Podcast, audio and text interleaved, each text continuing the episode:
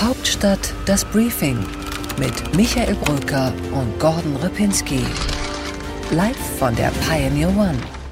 Heinz Bude wuchs als Sohn eines Schreiners und einer Hausfrau in Wuppertal auf, studierte erst Theologie, später dann Soziologie und Philosophie in Tübingen und an der FU Berlin.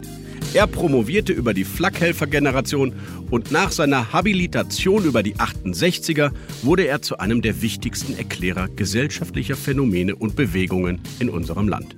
Seit 2000 ist er Professor für Makrosoziologie an der Universität Kassel und auch in der Pandemie mit wuchtigen Wortbeiträgen ein Wegweiser gewesen für das, was in dieser Gesellschaft falsch läuft oder vielleicht falsch laufen könnte.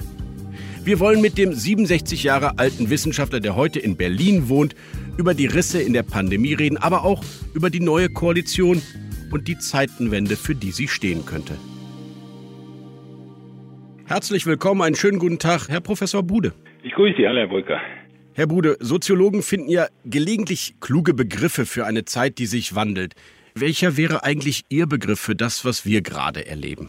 Naja, in gewisser Weise ist es schon eine Art von Nervosität und da drin steckt irgendwie so ein Gefühl von Unausgegorenheit, was das Erreichen von Zielen betrifft. Mhm. Also es in, in gewisser Weise hat man das Gefühl, dass die Zukunft eher eine Bedrohung und weniger ein Versprechen ist, weiß aber auch gar nicht so richtig, wie man einen Ansatzpunkt an der Sache finden soll, weil ja alle gerne wieder eine Zukunft hätten mit einer Art von Versprechen, aber so richtig glauben dran tun die allerwenigsten. Ja, ich musste spontan an die Gleichzeitigkeit denken, den Begriff, den ich auch erst neu gelernt habe, weil es irgendwie so scheint, als würde der Klimawandel, die Pandemieüberforderung, dann die dennoch die Selbstoptimierung im Beruf und im Privaten alles zeitgleich auf uns einströmen und man weiß gar nicht, was ist jetzt Priorität und wohin geht's. Sie haben vollkommen recht. Also ähm, ich hätte noch vor einem halben Jahr auf Ihre Frage sofort gesagt, wir haben eine Stimmung der Gereiztheit. Mhm. Und das stimmt auch irgendwie. Aber ich glaube, es gibt schon wieder viele, die sagen, ja, diese Gereiztheit führt uns auch nicht mehr weiter. Und man ist ein bisschen begierig nach einer besseren Laune, ja, nach, auch nach klareren Positionen und vor allen Dingen, und das ist das Interessante, für das habe ich noch nicht die richtige Formel, es sind vermehrt junge Menschen, die durchaus einsehen, dass irgendwas Grundsätzliches zu tun ist im Blick auf den Klimawandel, aber gleichzeitig ein eigenes Leben führen wollen. Mhm. Das ist, glaube ich, der Grund, warum die FDP bei den Jungen im Augenblick so gut abgeschnitten hat. Das ist interessant. Wir kommen gleich natürlich mit Heinz Bude, muss man auch über Generationen reden, noch zu den Jüngeren. Aber ich wollte vorher noch mal eben das Aggressive oder das Aufgeregte aufnehmen, das Sie vor einem halben Jahr noch genannt hätten, jetzt nicht mehr. Wenn ich so die aktuellen Fernsehbilder sehe von Demonstrationen gegenüber Gesundheitspolitikern, Auseinandersetzungen in ganz Europa gegen ja, Corona-Maßnahmen im, in, in, im 15. Monat der Pandemie. Was ist da eigentlich passiert? Ist das eine radikale Minderheit, die wir einfach medial viel zu überbewerten oder hat sich da doch etwas getan zwischen Gesellschaftselite vielleicht, Politik und Entscheidern und, und denen da unten? Ich glaube, der harte Kern der Impfgegner und meinetwegen auch der Corona-Leugner sind Leute, die ihre Veto-Position austesten, die mal so die Idee haben, jetzt gucken wir mal, wenn wir dagegen sind, wie weit die den Karren eigentlich noch steuern können. Mhm.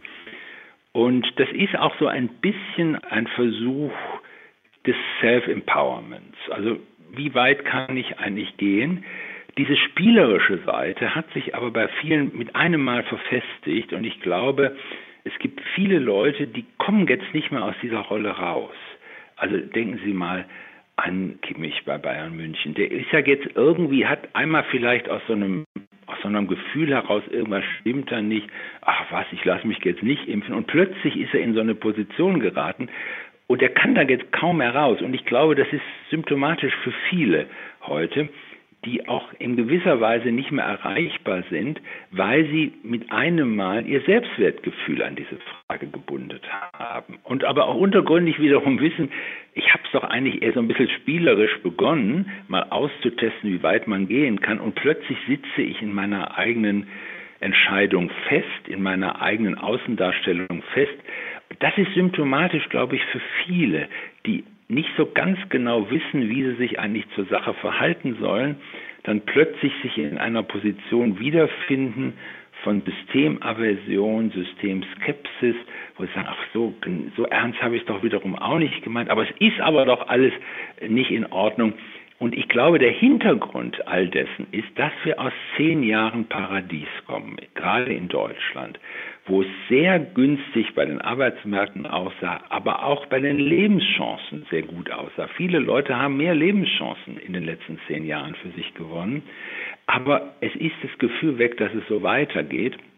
Man hat dann auch jemanden gewählt, der im Grunde sagt, na ja, wir müssen vieles anders machen, aber es kommt keiner zu kurz dabei und irgendwie das glaubt ja auch nicht die Mehrheit der Bevölkerung. Lassen Sie mich da einhaken, Herr Bude. Ist das also gar nicht im Kern eine Impfskepsis, eine Impfgegnerschaft, sondern einfach ein Auflehnen gegen die da oben, die mir schon so oft irgendwas vorerzählen wollten, was ich eigentlich gar nicht folgen will? Also ist das eher ein obrigkeitswidriges Verhalten als eine echte Impfskepsis? Ich glaube schon. Also ich meine, das ist ja das, äh, womit die Soziologen jetzt im Augenblick Schwierigkeiten haben, die Soziologinnen, dass wir nach sozialstrukturellen Daten sehr unklar ist, wer nun der Impfgegnerschaft äh, zuzuordnen ist. Also das kann man schlecht nach Milieus oder nach sozioökonomischer Lage oder soziokultureller Position abmessen.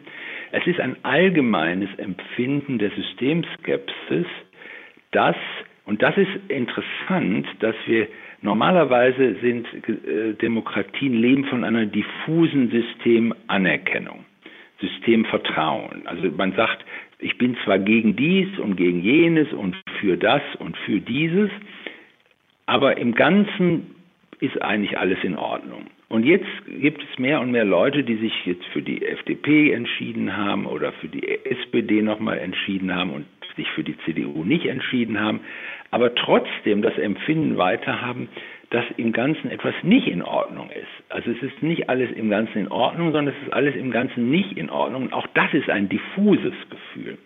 Und dieses diffuse Gefühl, dass irgendwas an der Sache nun grundsätzlich nicht stimmt, wo auch noch ein bisschen die Krise von 2008, 2009 und die Staatsschuldenkrise von 2011 folgende Nachhalt irgendwie, wir sind doch da gerade an etwas Grundsätzlichem vorbeigeschraubt und das ist aber doch merkwürdigerweise auch so günstig für uns ausgegangen. Das ist, glaube ich, das, was wir in dieser Impfgegnerschaft, was da zutage gefordert wird. Eine Systemskepsis, die keinen Halt und keinen Boden hat. Ich wundere mich manchmal an diese historische Einzigartigkeit dieses Virus, dieser globalen Pandemie, ist natürlich auch für Politiker alles andere als einfach. Es gibt eben kein Lehrbuch, aber man hat auch gar nicht mehr das Gefühl, dass die Menschen bereit sind zu verzeihen oder Fehler oder Korrekturen von Entscheidungen zu verzeihen. Ähm, deswegen nochmal die Frage an den Soziologen, was mache ich denn jetzt mit diesen 10 Millionen Ungeimpften, die im Grunde ja gerade uns alle äh, weiter in die Pandemie zwingen, in den möglichen Lockdown zwingen?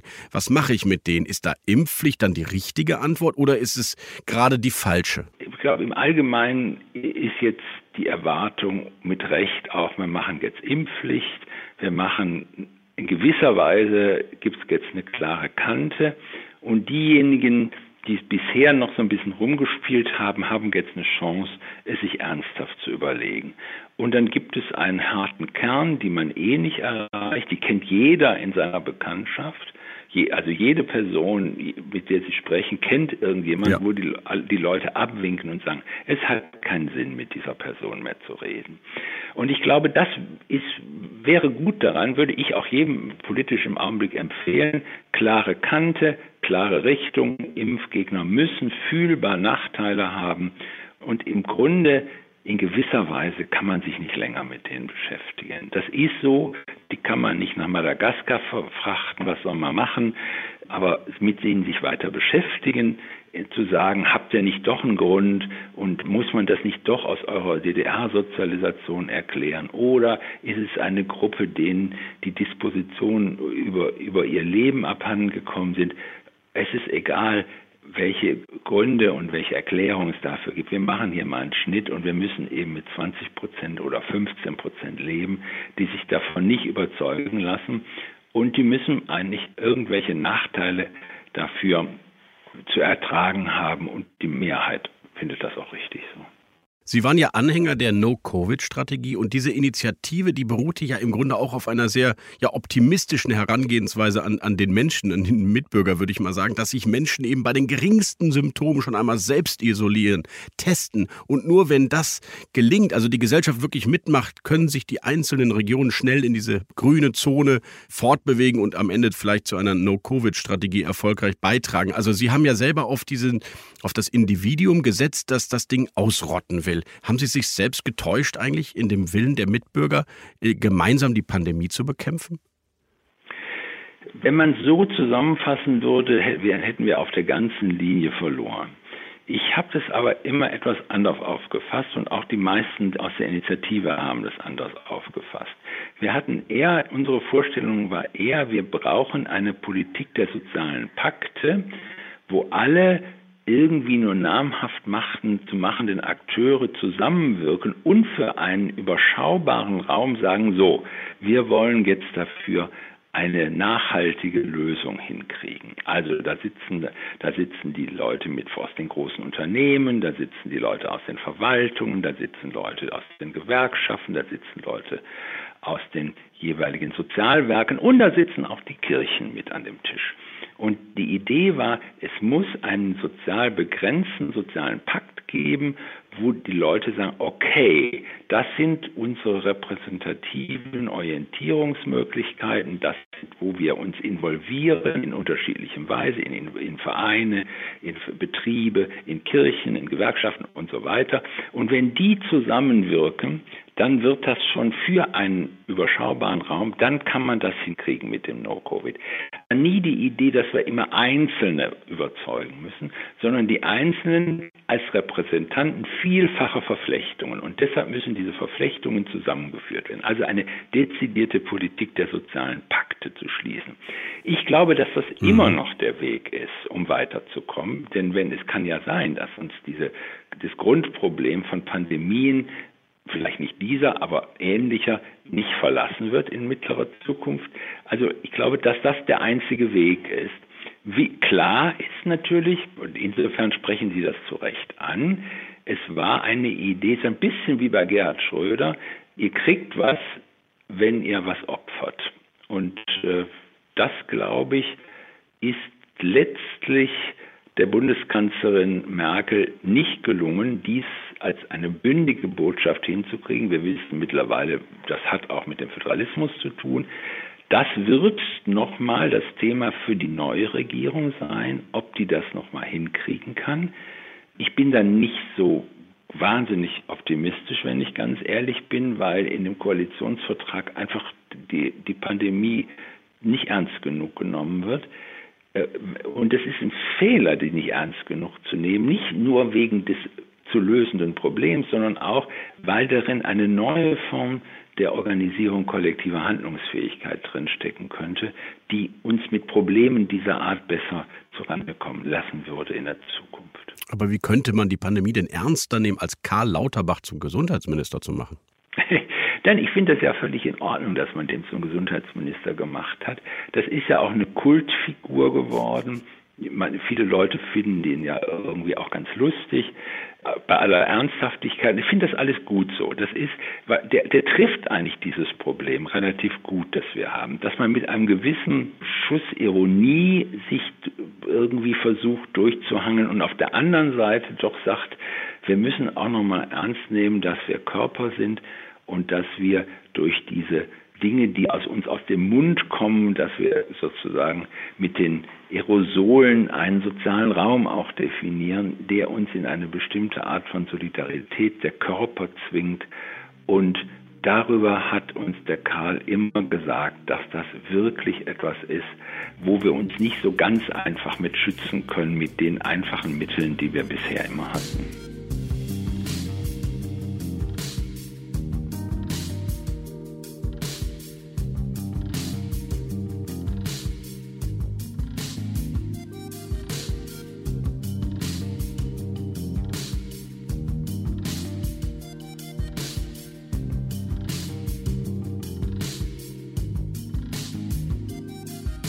Frage ich mal an den, den Theologen Heinz Bude. Man könnte ja auch denken, diese gemeinsame Erfahrung des Todes und jeder kennt ja jetzt fast einen, wenn er es nicht selber auch vielleicht sogar schwer hatte, der jedenfalls kennen wir Menschen, die es hatten oder die vielleicht sogar daran gestorben sind, dass dieses eine tödliche Virus, das sich ständig weiter bedrohlich mutiert und fortpflanzt, dass das zusammenschweißt, weil wir merken, wir sind gemeinsam verletzlich.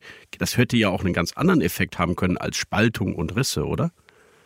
Absolut. Ich habe ja auch, äh, das meinte ich eben mit den sozialen Pakten, dass da unbedingt die Kirchen dazu gehören, die meiner Einsicht nach, ähm, man kann auch die anderen Religionsgemeinschaften dazu nehmen, die nicht kirchlich verfasst sind, die meiner Ansicht nach die Chance, ich sage das mal so, die sie hatten, verpasst haben, mhm. nämlich die metaphysische Seite dieser ganzen Angelegenheit ernst zu nehmen. Die Einsamkeitsproblematik, die jeder empfindet angesichts dieses dumme, blöde, kleine Virus und zu sagen, wie können wir eine Stärke der Intelligenz gegen dieses Virus aufbauen und merken, irgendwie das schaffen wir nicht so richtig.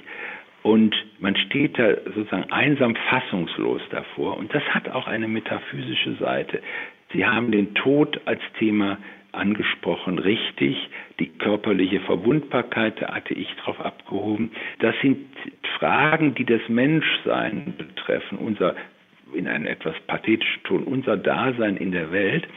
Und dieses durchdringend, das war immer meine Idee, schließt darin einen Horizont von Solidarität anderer Art auf. Das ist nicht mehr die Solidarität auf irgendeiner quasi vertraglichen Basis, so nach dem Motto, ich tue was für mich und tue dann was für andere und wir schließen da irgendwie eine Art von neuen Gesellschaftsvertrag drüber, mhm. sondern es ist tiefgehender, es ist grundsätzlicher, fast so ein bisschen Marx-mäßig, dass der Mensch immer auch eine Art von ein Naturwesen ist. Und bei aller Kultur und bei aller Ökonomie scheinen wir das irgendwie vergessen zu haben. Und im Grunde weiß das ja jeder, der mal ein bisschen ernsthafter krank gewesen ist, dass man auf sein natürliches Dasein, wenn sie eine Woche im Krankenhaus sind, zurückgeworfen werden. Das ist nun etwas, von dem nun allen klar, eigentlich hätte klar werden können, dass uns das irgendwie droht. Die zwei Wochen oder eine Woche Krankenhaus, wo man irgendwie plötzlich das Gefühl hat, das kann auch ganz doof ausgehen und ich kann hier sterben. Das ist der Marx in uns aber unterentwickelt, würde ich sagen, in diesen Tagen, weil ich habe eher das Gefühl, dass die Unversöhnlichkeit dominiert und eben nicht, dass ich helfe dem anderen, geschweige denn nehme sein Argument ernst, ihn zu schützen. Na, diese Unversöhnlichkeit kommt ja aus anderen Kontexten. Also ich bin vielleicht naiv. Ich glaube, wie ich jetzt gerade und wie wir gerade miteinander geredet haben, das wird jeden Impfgegner erreichen, wenn er nicht das Gefühl hat, ach, die wollen jetzt wieder nur irgendein so Argument aufmachen, dass man sich doch impfen lassen sollte, sondern erstmal sagt, lass mal die ganze Impfereifrage mal weg und sag mal, ist das nicht das eines der bestimmenden Lehren der Pandemie, dass wir uns als schutzlose Einzelne wiedergefunden haben nach einer, nach einem halben Jahrhundert, wo wir immer dachten, die starken Einzelnen werden schon durchkommen und Solidarität ist nur was für die anderen, aber nicht für mich. Siehst du das nicht eigentlich auch so? Ich kann mir jedenfalls mindestens 20 Prozent von Leuten in Ostdeutschland vorstellen, die mir da folgen würden, wenn ich so sage. Mhm. Und dann irgendwann mal müsste man so ganz geschickt sein und sagen, jetzt guck mal, jetzt haben wir uns darüber gut geeinigt, jetzt musst du leider Gottes diesen kleinen Schritt gehen und das auch noch auf diese Pandemiefrage und auf das Impfen beziehen. Vielleicht steile These, aber wenn ich Ihnen zuhöre, Herr Professor Bude, das ist, klingt warmherzig, empathisch und irgendwie auch so zuneigend, wenn Sie einem Impfgegner vielleicht seine Skepsis nehmen. Aber da draußen ist die Kommunikation auch so nie gewesen. Es geht immer um Härte und um Pflichten und um Lockdowns und um harte Maßnahmen. Ist auch der Ton vielleicht der Grund, warum es immer noch 10 Millionen Ungeimpfte sind, die offenbar sich nicht haben überzeugen lassen von Menschen wie Ihnen? Das eigentliche Problem, sicherlich, da haben Sie recht, ist das Problem der institutionellen Autorität. Also wenn Sie eine institutionelle, ich sage nicht, es muss jetzt nicht unbedingt an eine Person gebunden sein, wenn es eine institutionelle Autorität gibt, die diese Schwingungen kommunizieren kann, die sagen kann, hier liegt eine Erfahrung vor, die hat grundsätzlichen Charakter, die Erfahrung der Verwundbarkeit. Es liegt das Problem vor, dass wir gewisse Dinge tun müssen, auch was immer ihr glaubt, wir müssen gewisse Dinge tun. Und drittens, wir müssen uns auch alle auf eine bestimmte Vorstellung verpflichten, wenn wir das hier gemeinsam hinkriegen wollen. Das ist natürlich die prägnante Definitionsfähigkeit von Autoritäten, die nicht auf ein Issue festgelegt sind, sondern, wenn Sie so wollen, in der anthropologischen Breite der Problematik die Spitze einer Entscheidung kommunizieren können. Das glaube ich schon. Ich bin da etwas neidisch, wenn ich nach Italien gucke. Mario Draghi scheint das da sehr viel mehr geschafft zu haben, die Breite des Lebens auf die Spitze einer Entscheidung beziehen zu können. Er ist interessanterweise auch jesuitisch ausgebildet, hat übrigens interessanterweise einen katholischen Hintergrund, geht immer noch jeden Tag. Ich will jetzt nicht sagen, dass Leute das besser können, jeden Sonntag in die Kirche gehen. Das wäre so, so blöd bin ich nicht. Aber irgendwie das Problem, was ist institutionelle Autorität? Was bedeutet es etwas mit einer Autorität zu sagen, ich, ich und damit zum Ausdruck zu bringen, ich kann diese Rolle, die er mir gegeben hat, nur dann spielen, wenn ich meine ganze Person darin einbringe. Und das müsst ihr jetzt wirklich mal akzeptieren. Ein bisschen mehr Herz-Jesu-Politik könnte diesem Land also gut tun. Das finde ich, kann man so stehen lassen. Herr Bude, ist es eigentlich soziologisch, rein wissenschaftlich nachvollziehbar oder, oder irgendwie überhaupt, also gibt es Erkenntnisse dazu, dass man Corona leugnet? Kann man das nachvollziehen? Naja, eine der wesentlichen Gründe dafür ist, wenn man es zusammennimmt, ich hatte schon die Systemskepsis, äh, das kann man relativ gut herausdestillieren. Das zweite ist, was ich ein bisschen angedeutet habe, es gibt, darüber hatte ich vorher schon mit einem Kollegen lange drüber geforscht, es gibt diese Problematik, wenn Sie bestimmte Ziele sich gesetzt haben, wenn Sie einen gewissen Korridor von Vorstellungen haben, wie ihr Leben ablaufen soll. Also wie sie ihre Eigentumswohnung abbezahlen, wie die Schullaufbahn der Kinder aussehen sollte, wie sie eine sukzessive Statuserwerb im Beruf hinkriegen wollen. Wenn das und, und, sie, und sie haben sich das alles gut zurechtgelegt. Sie haben das mit ihren Partnern auch ein bisschen besprochen, wie sie das alles so vorhaben. Und wenn Sie dann plötzlich erleben, dass Sie aufgrund von Bedingungen, die Sie nicht mehr in der Hand haben, die Sie nicht kontrollieren können, auf den Nullpunkt gesetzt werden, also zurück auf Start gesetzt werden, das ist allerdings ziemlich schwer zu akzeptieren. Und dies gibt es bei mhm. Leuten, die eine Eigentumswohnung haben, aber auch bei Leuten, die ein prekäres Einkommen haben und äh, so gerade zurande kommen. Es gibt überall dieses Empfinden, dass die Dispositionen, mit denen ich mein Leben so einigermaßen unter Kontrolle gehabt habe, dass die plötzlich unterbrochen sind und dass es da nicht mehr weitergeht, das kann einen schon ziemlich äh, durcheinander bringen und man weiß eigentlich gar nicht mehr aufgrund welcher Voraussetzung man irgendein Gefühl von kognitiver Konsonanz, also von irgendwie einem Zusammenhängen, ein Gefühl eines zusammenhängenden Ganzen, was mir auch eine bestimmte Möglichkeit offeriert, mein Leben zu führen. Also das scheint ein, eine gewisse Gemeinsamkeit bei allen Corona-Leugnern zu sein, egal wo sie herkommen, welchen sozioökonomischen Status man haben. Und das zeigt, natürlich auch in der, unter der Lupe eine Problematik, die in vielen westlichen Gesellschaften, Sie, denken Sie nur an die USA, die ihre Rolle, die sie über fast ein ganzes Jahrhundert gespielt haben, nicht mehr weiterspielen können. Wir sind in Deutschland noch relativ gut dran, aber wir wissen auch, dass äh, wir haben vielleicht, deutete sich ein neuer Krieg an mit Belarus, vielleicht ist es unklar, was machen wir denn nun eigentlich mit dem Gas aus, aus Russland.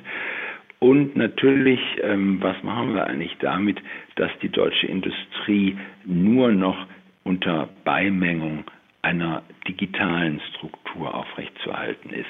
Das sind alles. Dinge, die eine schon eine Rolle spielen bei den Leuten. Das darf man nicht unterschätzen.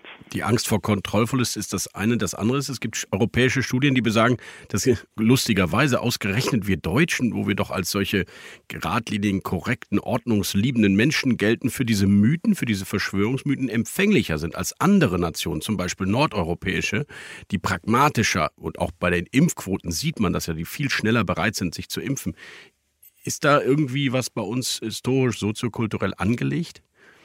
Nee, also diese ganzen Dispositionsthesen halte ich für also, also ich habe, die, die haben mich im Grunde seit 2008, 2009 hatte ich die schon, habe ich die entsorgt, diese Dispositionsthesen. Vielleicht ist das ein interessanter Punkt. Es hat keine Gesellschaft, jedenfalls mir keine bekannte westliche Gesellschaft, so innerlich aufgeräumt, so ruhig auf eine der vielleicht die härteste Wirtschafts- und Finanzkrise der Nachkriegszeit reagiert wie die deutsche Gesellschaft. Und jetzt sind wir in der Tat, und da haben Sie recht, diejenigen, die am, am wenigsten wieder Luft kriegen. Mhm. Vielleicht natürlich, wenn Sie es mit Italien und Portugal und Spanien vergleichen, wir hatten natürlich nicht Bergamo in Deutschland. Wir haben diese Bilder nicht. Also die Initiative, die Sie erwähnt haben, ich war auch noch vorher in einem Beirat des Innenministeriums in der ersten Phase der Pandemie, da wurde uns viel vorgeworfen, wir hätten eine Politik der Angst postuliert und da die entsprechenden Vorschläge der Politik gemacht. Das mussten wir nicht. Wir mussten niemandem Angst machen, wenn Sie nochmal sich an Bergamo zurückerinnern. Da war die Angst da. Das konnte man im Fernsehen sehen. Und vielleicht ist es so, dass wir in Deutschland ein bisschen zu wenig Angst gehabt haben und irgendwie dachten, ach, wir schaukeln uns da schon so durch und wir können das doch und wir haben doch diese wunderbaren, was wirklich stimmt, wir haben wirklich eine, eine tolle Ausstattung mit Intensivbetten, wir haben sehr schnell Beatmungsgeräte uns beschaffen können. Das ist alles ganz wunderbar gelaufen, aber irgendwie mit dieser Delta-Variante hat man gemerkt, so gut dass wir irgendwie wieder da rauskommen und man das hatte das schon alles innerlich verabschiedet, dass wir das gut gemacht haben. Und Gesellschaften und Gruppen kommen immer ganz schwer damit zurecht, dass sie plötzlich etwas einholt, was sie dachten, was schon vorbei wäre. Und das ist, glaube ich, die hm. Situation, die wir in Deutschland haben.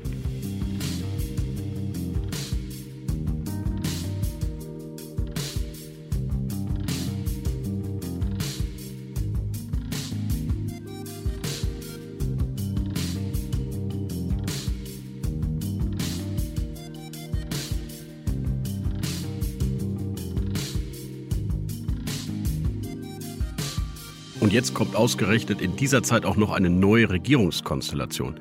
Herr Professor Bude, Sie haben in der Vergangenheit ähm, oftmals auch über die Zeitenwenden, die politische, die bestimmte gesellschaftliche Veränderungen reflektieren, äh, geschrieben. Ähm, erkennen Sie eigentlich eine Art soziologisches Muster jetzt für eine Ampelkoalition in diesem Land? Doch, doch, doch. Also ich glaube schon, dass die Ampelkoalition, also ich fand ja interessant, dass äh, wenn Sie mal die Grünen und die FDP nehmen, dass die etwa gleich viel Erstfehler haben. Und es hat eine gewisse natürliche Logik, dass die beiden sich zuerst einigen müssen. Das sind quasi die beiden Zukunftsparteien, die FDP und die Grünen. Das hat den Grünen ein bisschen was ausgemacht, zu merken, sie sind es nicht mehr die Partei der jungen Generation, und die, die FDP ist es mindestens genauso.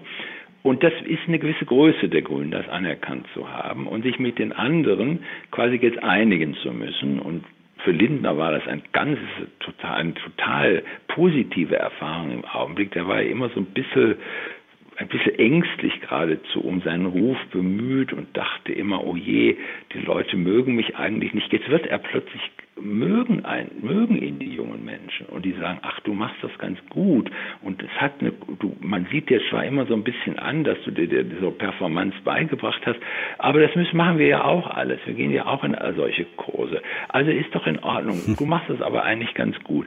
Und das, das ist, tut ihm wirklich, man merkt man, wie gut ihm das tut und deshalb, daran wächst er auch, dass er plötzlich irgendwie gemocht wird, komischerweise. Und ich glaube, das war gut, dass die beiden sich gefunden haben. Ob die SPD nun wirklich auf die Situation vorbereitet war, innerlich, weiß ich nicht so ganz genau. Also die ist ja quasi die Partei quasi der, des, der progressiven Solidarität, wenn man so will. Aber haben die dieses Solidaritätsargument richtig bespielt? Und werden sie das weiter können? Ich glaube, wenn die jetzt davon ausgehen, die Sozialdemokraten, ja, wir wollen auch schon die nächste Wahl gewinnen, dann würde ich sagen, jetzt macht mal erst ein bisschen eure Hausaufgaben und denken die schon mal an die nächste Wahl.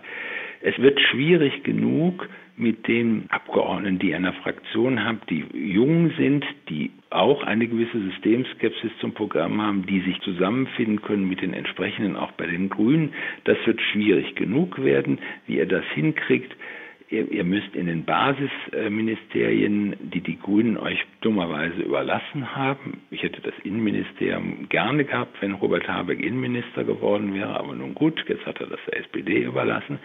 Jetzt schauen wir mal, wie die das hinkriegen. Das Schwierige ist, dass nur ein Blockministerium bei der FDP gelandet ist. Mhm. Und die Grünen haben kein Blockministerium genommen. Das ist eine, und die SPD, die die unklarste wenn man, wenn Sie wohl, intellektuell und geistig unklarste Position in der ganzen Konstellation hat, hat die meisten dicken Ministerien. Das ist irgendwie nicht gut, aber vielleicht geht es ja doch noch gut. Gucken wir mal. Also sie könnte die Partei der Sicherheit werden. Soziale Sicherheit hat sie weiterhin, Arbeit und Soziales. Und jetzt hat sie auch noch die innere und äußere Sicherheit für sich gepachtet. Wäre auch vielleicht eine Neuerfindung im Otto-Schillischen Sinne wenn Otto Schilly da wäre, würde ich das auch, auch bei jungen Otto Schilly würde ich, würde ich Ihnen sofort folgen, aber ich bin nicht so sicher, ob die Kollegen, na gut, die kann ja noch reinwachsen, gucken wir mal. Ich glaube nur, dass die Neuinterpretation von Sicherheit, die mhm. aus der Vulnerabilität passieren kann, das sehe ich nicht, dass die SPD das im Augenblick versucht hätte. Sie hat zwar ein bisschen erkannt, dass der Staat als investiver Staat zu rechtfertigen ist und nicht nur als konsumtiver Staat, aber die Konsequenzen daraus hat sie auch noch nicht gezogen. Also der beiden Moment in der SPD fehlt meiner Ansicht nach noch. Vielleicht kommt das alles noch, aber die müssen zweimal über ihren Schatten springen. Sie müssen einerseits bei der Redefinition von Staatlichkeit über ihren Schatten springen und sie müssen bei der Redefinition von Sicherheit über ihren Schatten springen. Jetzt zu sagen, wir sind die Partei der Sicherheit, das reicht nicht mal für ein halbes Jahr. Und Grün und Gelb sind für Sie die Parteien des Zeitgeistes oder die Parteien der neuen Generation oder beides? Sie sind eigentlich die Parteien des Zeitgeistes und der neuen Generation, weil, glaube ich, dass, wenn man es ideologisch ausdrücken will, das Thema, was alle eint, ist eine Neubestimmung des Sozialliberalismus. Die FDP hat das zum Glück gemerkt, dass sie irgendwie sich zum Sozialliberalismus hin entwickeln müssen. Die Grünen haben ihre Version des Sozialliberalismus durch die beiden Spitzenkandidaten schon präsentiert. Es ist interessant, wie die SPD, wie die Sozialdemokraten darauf reagieren. Die haben es auch nicht so einfach, weil die Regierung Schröder-Fischer ja für die Sozialdemokraten schon mal eine sozialliberale Vorstellung entwickelt hatte. Die wollen die halt nicht mehr da mit gewissem Recht, man kann auch jetzt Schröder nicht wieder aus der Kiste ziehen, natürlich nicht. Aber sie müssen, glaube ich, nochmal nach vorne gehen und sagen, was heißt investiver Staat? Welche Gruppen finden eigentlich wir zusammen, wo wir sagen, da ist die gesellschaftliche Intelligenz, die ein bisschen weiß, was für die Zukunft wichtig ist und auf der anderen Seite dieses Problem bedenken kann, was ist eigentlich ein sozialdemokratischer Solidaritätsbegriff, der den Muff der 70er Jahre wirklich grundsätzlich hinter sich gelassen hat und trotzdem nicht von der Vorstellung ausgeht, wie das dann doch bei Schröder nochmal der Fall war, dass eine gute Gesellschaft eine gesellschaftsstarke Einzelner ist, sondern eine gute Gesellschaft ist eine Gesellschaft von Menschen, die auf sich vertrauen, aber auch wissen, dass sie alleine nichts bewirken können. Das ist eine andere, eine neue, wäre ein neues Denken für die Sozialdemokratie. Ich habe gute Hoffnung, aber ich bin nicht sehr optimistisch, dass sie das hinkriegen. Ich sehe schon, Herr Professor Bude, man hätte Sie auch die Präambel schreiben lassen können für diese Ampelkoalition. Und deswegen führt mich das zur letzten Frage, Herr Bude. Was bleibt denn eigentlich dann noch für die Union? Na, die Union ist ja eigentlich jetzt in einer guten Lage. Die Union kann sich mal ein bisschen sortieren. Sie kann fragen, was ist eigentlich das konservative Moment? Was heißt eigentlich konservativ sein heute? Was bedeutet das eigentlich unter Einfluss der ökologischen Frage, aber gleichzeitig auch wissend, dass es eine Neubestimmung des Institutionenbegriffs dazu braucht, möglicherweise sogar eine Neubestimmung eines, worin die CDU immer stark war, eines inklusiven Pragmatismus. Wenn sie das hinkriegt, und gucken Sie mal, es gibt ja ein paar jüngere Leute, Kretschmer an erster Stelle, der ein sicherlich wichtiger Mann in der CDU werden wird, aber auch die Jüngeren, Wüst, auch Günther, da ist eine Linie nach dem Übergangskandidaten Merz. Und wenn der einen guten Job macht, dann versucht er, diese Fragen aufzuwerfen und der Union, mal, ich sage das mal in seiner Sprache, irgendwie eine geistige Orientierung zu geben, geistig-moralische, wie Helmut Kohl gesagt hatte. Aber das ist für diese jüngere Garde wichtig. Und wenn die jüngere Garde das kapiert, dass da etwas zu holen ist, von der konservativen Seite zur Neubestimmung eines Sozialliberalismus, dann hat die CDU auch in acht Jahren wieder eine Chance. Herr Professor Bude, ich hoffe, diese jüngere Garde, ich bin mir eigentlich sicher, hat zugehört und Sie haben für uns diese etwas aufgeregten Zeiten, glaube ich, auch ganz gut sortiert und wie immer hoffnungsvoll am Ende Ihren Ausblick versehen. Ich bedanke mich dafür für dieses Gespräch, Herr Professor Bude. Vielen Dank, bleiben Sie gesund. Ich danke Ihnen. Alles Gute, wünsche Ihnen auch. Danke.